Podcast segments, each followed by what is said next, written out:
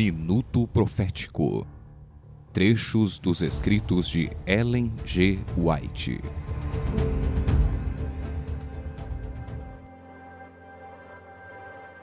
Como poderoso meio de educação, a Bíblia não tem rival.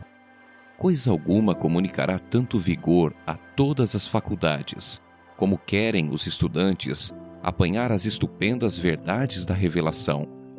A mente gradualmente se adapta aos assuntos sobre os quais se lhe permite demorar. Se só se ocupa com assuntos comuns, com exclusão de temas grandes e altíssimos, tornar-se-á apoucada e enfraquecida.